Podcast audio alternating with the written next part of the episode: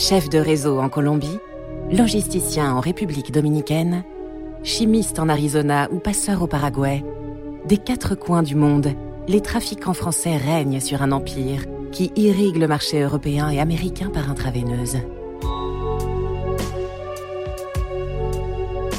Les trafiquants français ont développé un vrai modèle de réussite commerciale.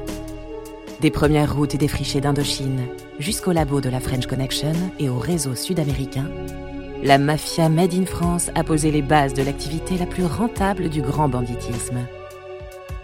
Le trafic international de stupéfiants. Vous écoutez Trafic, épisode 2, Le temps des pionniers, deuxième partie. Le trafic de drogue est un business qui ne fait que croître, puisque le produit est addictif. En 1974, dans le quartier de Harlem à New York, un enfant sur 30 naît héroïnomane. Les carnets de commandes ne désemplissent pas. Alors les trafiquants français doivent apprendre des erreurs du passé s'améliorer en permanence et innover. L'homme qui va faire basculer le trafic d'héroïne dans sa phase industrielle vit aujourd'hui une retraite paisible, quelque part, dans le nord de la Corse. Bon, regarde, ça c'est la Corse. Hein. Les montagnes, la mer, la plage. Laurent Fioconi, dit Charlot, ancien trafiquant de cocaïne. De montagne, il n'y avait pas grand-chose en Corse. Donc euh, il fallait s'expatrier. Mais j'ai toujours été aventurier. J'adorais arriver aux limites. Puis maintenant, hein. Avant de se lancer dans le trafic de drogue, Laurent Fioconi, dit Charlot, a été formé au banditisme par un oncle proxénète à Pigalle. Il débute par des braquages et des vols à main armée et se fait vite remarquer par les services de police. Laurent Fioconi est un individu particulièrement dangereux, fréquentant les milieux toulonnais et parisiens. Il a été interpellé par les gendarmes alors qu'il circulait dans une Ford Mustang. Il s'est enfui en abandonnant la voiture. Pour échapper à la police, Charlot se cache dans le pays préféré des bandits français en cavale, l'Espagne, la dictature militaire la plus proche de France. Ah ouais, on rigolait, on sortait tous les soirs. Mais de ce temps-là, c'était le temps de Franco. Donc euh, il n'y avait pas beaucoup de voitures. Alors nous, on avait quand même des voitures. Moi, j'avais une, euh, une Dino Ferrari de Fiat. Alors, tu penses d'arriver avec ces voitures-là Les filles, elles montaient avec la culotte à la main. les voyages forment la jeunesse et les cavales forment les gangsters. En Espagne, Fioconi se rend compte que les bandits qui flambent le plus d'argent, ce ne sont pas les braqueurs. Moi, je croyais qu'ils faisaient des faux dollars parce que, ils sont pleins d'argent. appartement à droite, appartement à gauche. Et là, on a appris qu'ils étaient dans la drogue. Donc, euh, je me suis aperçu que c'était plus moins dangereux de, faire la drogue que d'aller braquer une banque ou un truc comme ça. Donc de ce temps-là, c'était 5 ans le maximum. Donc je me suis mis là-dessus et tout ça. Le Caprice des temps, c'est moi qui l'ai acheté. C'était un bateau pour faire les crevettes. Je crois que ça a coûté 15 000 dollars, un truc comme ça. Et avec ce bateau, on a fait un premier voyage, après un deuxième. Chaque fois que le capitaine il allait à Saint-Martin échanger l'équipage, il rentrait à Porto Rico. Là, il passait l'immigration américaine. Et il, allait toujours aux États-Unis pour rentrer le bateau à un atelier, pour faire la peinture, pour faire ci, tout ça. Et chaque fois qu'il arrive à l'atelier, le caprice des temps est délesté de plus de 400 kilos d'héroïne dissimulée dans la quille. Fini l'époque où l'on passait 2 kilos dans une valise. Avec son bateau, Fioconi met au point un système industriel tout en prenant le minimum de risques. Moi, je vais vous dire des choses, l'héroïne, je l'ai jamais vue. Mais c'est vrai, hein le trafiquant, moi, je l'ai jamais vu, moi. Mais euh, je l'achetais à, à 700 dollars et on, la vendait aux États-Unis à 12 000. Donc c'était une belle affaire. Hein Dans le trafic de drogue, le fichier client est aussi important que le moyen de locomotion. C'est Jean-Claude Kella, braqueur du milieu toulonnais et ami d'enfance de Charlot, qui prend contact avec la mafia new-yorkaise. C'était un peu mon rôle là-bas. C'est moi qui recevais là-bas. Et donc, j'ai connu tous les, tous les plus grands chefs de mafia de, de, New York. Jean-Claude Kella, dit les yeux bleus. C'était peut-être pas mes amis, mais quelques-uns étaient mes amis, oui. Ces relations de confiance, nouées avec la mafia américaine, serviront durant les 30 prochaines années.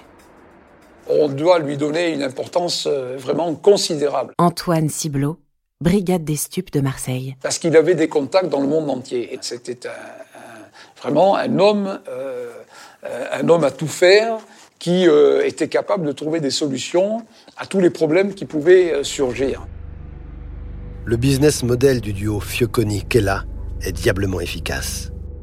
Le caprice des temps revient à Marseille avec 8 millions de dollars à bord. La seule erreur du caprice des temps, c'est que quand il était chargé, la ligne de flottaison, elle rentrait dans l'eau. Laurent Fioconi. Alors il a dit, mais il est chargé ce bateau. C'est pour ça que je pense qu'il a pris l'initiative de, de, de, tout casser. L'équipage du bateau est emprisonné. Mais au même moment, Fioconi et Kella préparent déjà un autre coup en Italie, hors de portée de la police française. Arrestation en Italie des nommés Fioconi Laurent, Kella Jean-Claude. La méfiance et les précautions prises par ces malfaiteurs étaient telles que jusqu'à ce jour, il n'avait pas été possible de procéder à leur arrestation. Les problèmes commencent. L'Italie accepte d'extrader Kella et Fioconi vers les États-Unis, où les peines pour trafic sont les plus lourdes. Pendant des mois et des mois, on pensait bah, qu'on allait prendre 100 ans, tu vois. Donc on passe devant le juge, le jour de la sentence, 25 ans, on était tout contents. Tu vois, putain, se touche, putain, c'est bon, 25 ans, tu de 100 ans à 25 ans, c'était, tu vois, on était tout contents. Après, un peu moins, quelques mois, quelques semaines après, putain, 25 ans, putain. C'est là où je décide de, je dis, on va se faire la malle, on va pas faire 25 ans ici. L'évasion, c'est une question de volonté et de chance aussi. Lorsque Fioconi était un adolescent turbulent, il avait été placé dans un centre pour mineurs où il avait suivi une formation en ferronnerie. J'avais appris le forgeron, la serrerie et tout ça, donc j'avais faire les clés et tout. J'ai réussi à faire la première clé, tac, tac, ça, ouvrait. Mais après, quand j'ai fait la première, il, y avait encore six portes. Je ne vais, jamais y arriver, comment je vais faire? Et j'ai fait sept clés. Et on s'est fait la malle comme ça. Je crois qu'on était sept. Il y avait euh, deux Italiens, deux Français et trois Cubains, je crois. Et là, on a pris l'avion on est arrivé en Colombie.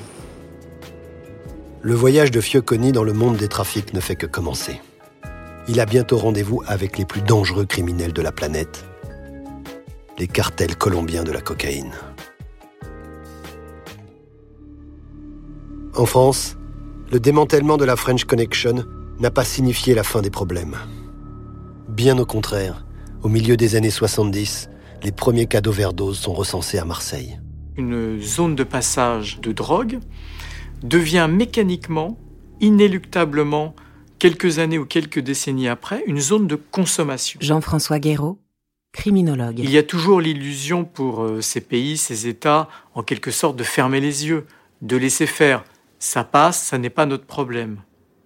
En réalité, on se rend compte qu'il y a une forme de porosité, que petit à petit des organisations trafiquantes revendent localement, tout simplement parce qu'il y a des opportunités. Les règles du jeu se durcissent. Les peines de prison pour trafic passent de 5 à 20 ans. Et un juge en particulier cherche à démanteler tous les laboratoires encore présents sur le territoire. Le juge Michel s'est pris de passion pour euh, les trafiquants de drogue. Jean-Marc Flory, Office central des stupes. Il, il est parti en guerre quoi contre ces gens-là en disant mais il faut lutter euh, férocement contre eux parce qu'ils tuent, notre, ils tuent des enfants et, euh, en leur donnant de la drogue et donc il faut les combattre. Le juge Michel invente une nouvelle arme. Il incarcère les femmes des trafiquants. Car dans le milieu, tous le savent. Rares sont celles qui ne parlent pas. Les amis, les vieux amis m'aimaient beaucoup. Moi, c'est par rapport à ma mentalité de jamais parler, jamais parler, jamais parler. Voilà, jamais parler. Liliane Janton, ancienne convoyeuse d'héroïne. Ne jamais balancer. Alors William m'avait appris à avaler ma langue. Il m'a dit voilà, si tu peux vraiment pas, j'avais 15 ans quand il m'a dit ça. Si vraiment tu sens que tu vas parler, t'avales ta langue, tu meurs, ça tu parles pas. D'ailleurs, même les flics, quand les flics euh, m'arrête à chaque fois. Je suis arrêté en garde à vue et tout. Il me dit c'est même pas la peine de lui demander quoi que ce soit, elle répondra pas. Toutes les femmes n'ont pas la mentalité de Liliane. La stratégie du juge Michel s'avère payante. Les laboratoires sont démantelés et les trafiquants tombent les uns après les autres. J'ai commencé en 68 à faire les voyages et j'ai fini en 78. Émile Diaz, dit Milou, logisticien de la French Connection. C'est le juge Michel qui m'a fait prendre 15 ans, moi. Voilà. Trop d'argent en jeu. Les trafiquants marseillais préfèrent défier l'État plutôt que de renoncer. Le juge Michel, c'était un homme passionné, donc il dérangeait. Jean-Marc Flory. Euh, et il l'a payé de sa vie. Il l'a payé aussi par le degré de connerie de ceux qui ont pensé qu'en tuant ce, cette personne, ils allaient euh, arranger leurs affaires ou faire que la police allait se terrer dans ses, dans ses bureaux, ne plus sortir parce qu'elle aurait peur. Ils se sont, ils se sont trompés. Là, c'était un juge euh, et l'un des plus brillants. Euh, au contraire, ça nous a donné encore plus de, de punch.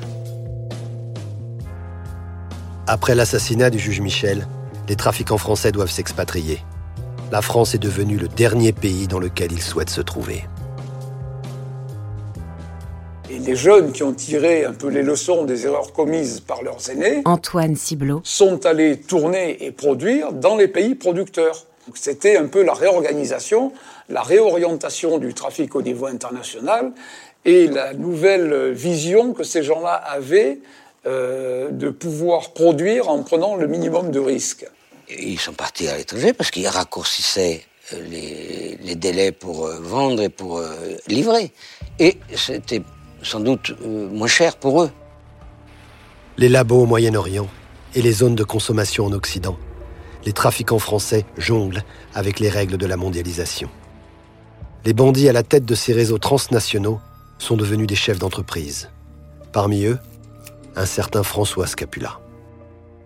Scapula était un beau voyou euh, qui euh, portait très bien, euh, qui avait des petits vestons en tweed à petits carreaux, qui n'avaient pas l'allure d'une crapule du tout. hein.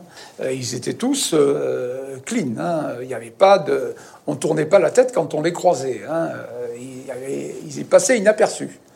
Et leur puissance financière à l'époque était telle qu'ils avaient envisagé d'acheter un avion à réaction pour acheminer la marchandise. Et donc nous, on avait quand même beaucoup de difficultés. Au début des années 80, Scapula et ses complices français règnent sur le commerce mondial de l'héroïne, car ce sont eux qui détiennent les secrets de fabrication. Mais au même moment, un autre marché commence à drainer encore plus d'argent. Le trafic de cocaïne. Cette poudre est issue d'un arbre qui ne peut pousser que dans certains pays. La Colombie, la Bolivie, l'Équateur. Dans cette région du globe, les trafiquants français n'ont aucune connexion. Jusqu'à ce qu'un certain Charles Fioconi y pose ses valises, après s'être évadé des États-Unis. Et quand j'arrive dans la jungle, je m'aperçois que là-bas, euh, tout- le commissaire, le juge, le curé, ils avaient tous des plantations de coca. Tous les gens vivaient de ça. Même une fois, la- la- l'archevêque, il est venu et il disait aux Indiens, la coke, c'est l'abondance que Dieu vous envoie, profitez-en. vous voyez que c'était pas interdit. Hein je me suis renseigné un peu et j'ai planté, moi aussi de, la coke. Eux, ils sortaient, je crois, 3 grammes pour 12 kilos de feuilles. Et moi, je suis arrivé à sortir 30 grammes pour 12 kilos de feuilles, tu vois. Donc, je- putain, c'est là où ils disaient, le mag, ou mag, ou mag. que j'étais le magicien, tu vois. En Colombie, le marché de la cocaïne est contrôlé par deux groupes concurrents. Celui de Pablo Escobar à Medellín et le cartel de Cali. Et la rumeur d'un magicien corse caché au fond de la jungle se répand comme une traînée de poudre.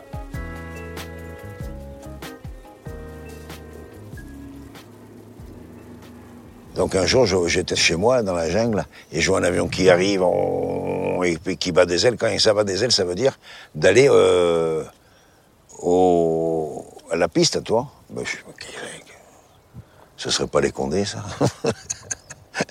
et c'était des chefs de Cali qui étaient venus me, voir pour parler avec moi. Je suis arrivé à Cal et j'avais la maison avec euh, piscine et tout ça. J'étais comme un pacha, là. J'étais comme un roi. Et là, je me rappelle, ils allaient avec un 4x4 hein, et, des, et des sacs pleins. On arrivait dans la banque, comme ça, on rentrait, comme ça, on allait chez le directeur de la banque et, hop, il mettait ça sur la machine. Mais c'était une fortune incroyable. J'avais jamais vu, j'ai jamais vu autant d'argent qu'avec ces gens-là. Ils me payaient 500 dollars par kilo. Je faisais 200-300 kilos par mois. En argent, ça fait? Ben, Ça te fait 150 000 dollars. Bon, attends, après, je vais avoir la finance sur le cul, là. Mais 150 000 dollars par mois ne suffisent pas. Charlot sait mieux que quiconque que le chimiste est moins bien payé que le distributeur. Avec son ami d'enfance et partenaire de crime, Jean-Claude Kella, ils reviennent à leur cœur de métier de trafiquant et fausse compagnie aux Colombiens.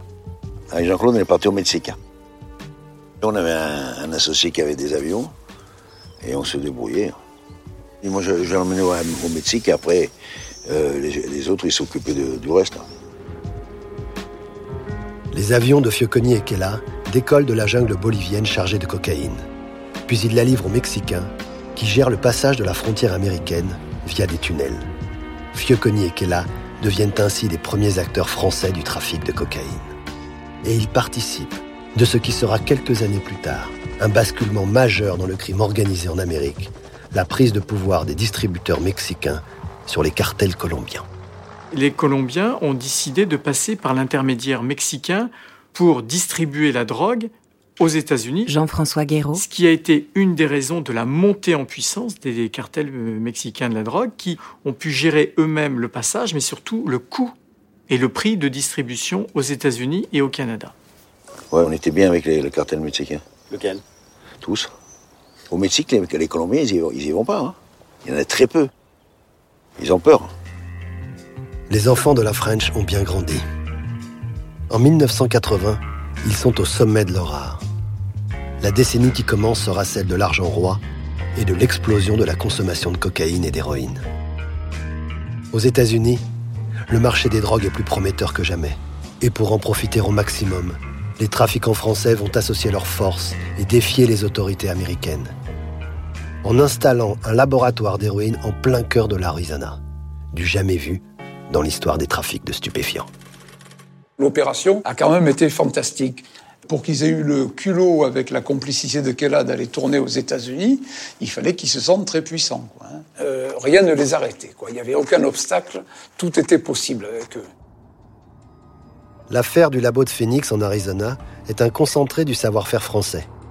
Scapula achemine la morphine base par bateau depuis la Turquie vers la Floride, où là, elle est transportée en voiture jusqu'en Arizona. De son côté, Jean-Claude Kella fait passer les chimistes par les mêmes tunnels que ceux de la cocaïne. Du cousu humain qui permettra aux Français de vendre 170 kilos d'héroïne à la mafia new-yorkaise. Pourtant, cette opération sera le coup de trop. Ça ne pouvait pas durer comme ça parce que c'était une espèce de fuite en avant. Hein. il y avait toujours euh, un pas de plus qui était franchi. Il y avait une escalade et Scapula, d'ailleurs, euh, bon, qui était assez lucide quand même, avait prévenu tous les membres de son groupe euh, en leur disant qu'un de ces jours, ils allaient quand même finir par avoir des problèmes sérieux. Toute l'équipe du laboratoire d'Arizona va tomber. Ironie de l'histoire, ce sont les policiers français qui vont précipiter leur chute. Pour nous, c'est jamais ah, cette équipe s'est perdue. Non. La prochaine fois, ils vont recommencer et nous, on attend que euh, ça bouge. Les pionniers du trafic de drogue n'ont pas anticipé les changements politiques. Ils avaient inventé un monde sans frontières et les policiers leur emboîtent désormais le pas en collaborant d'un pays à l'autre. Ça commence euh, par euh, des, individus qui nous sont signalés par nos collègues espagnols, qui remontent avec des produits d'Espagne et évidemment, on se met tout de suite en, état d'alerte. On essaie de les prendre en filature dès le passage de la frontière. Et bien la filature nous emmène euh, vers la Suisse. La fuite en avant de François Scapula se termine ici, dans le canton de Fribourg. Mais celui qui avait parcouru le monde de l'Orient jusqu'en Amérique va refuser de se retrouver entre quatre murs. Scapula ne tarde pas à se mettre à table. Scapula, c'est un mec intelligent. Il dit bon, euh, on, trouve un truc, moi je vous dis tout et on m'arrange ma sauce. Voilà, on a négocié. Et Il a tout dit. En 1985, tous les membres du laboratoire en Arizona sont arrêtés. Jean-Claude Kella prend 12 ans de prison. À l'époque de la French Connection, c'était les petites mains qui balançaient.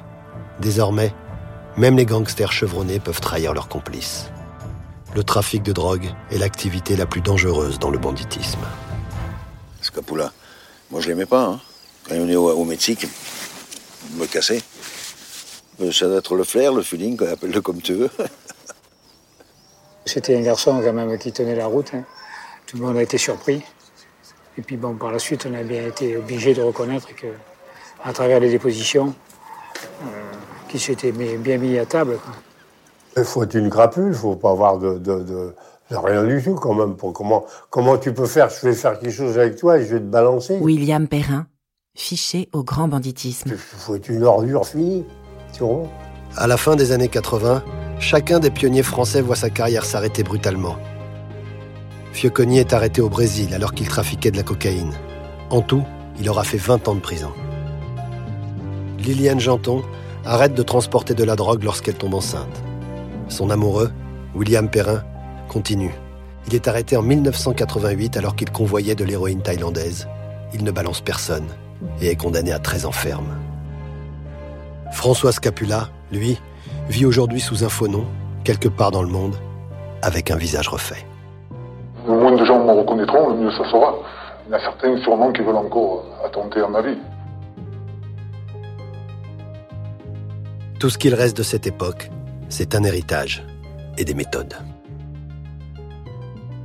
On n'était euh, pas admiratif, non. On n'avait pas vraiment d'admiration pour ces Lascars.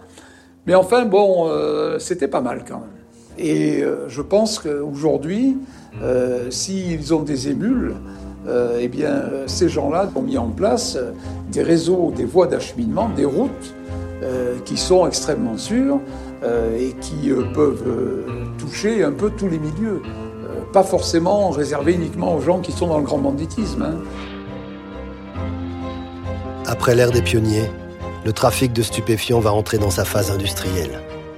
La cocaïne va faire exploser tous les compteurs, disjoncter les services de police, de douane et griller les neurones de centaines de milliers de consommateurs. Et aucun pays ne pourra échapper à cette déferlante.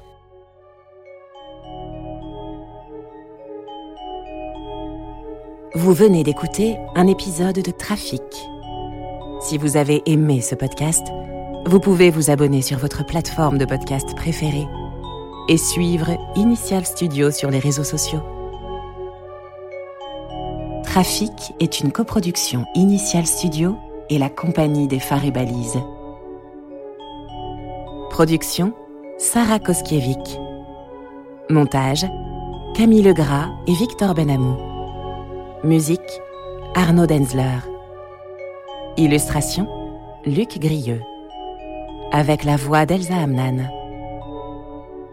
Ce podcast est une adaptation du documentaire écrit par Julien Jouan et Frédéric Ploquin et réalisé par Julien Jouan.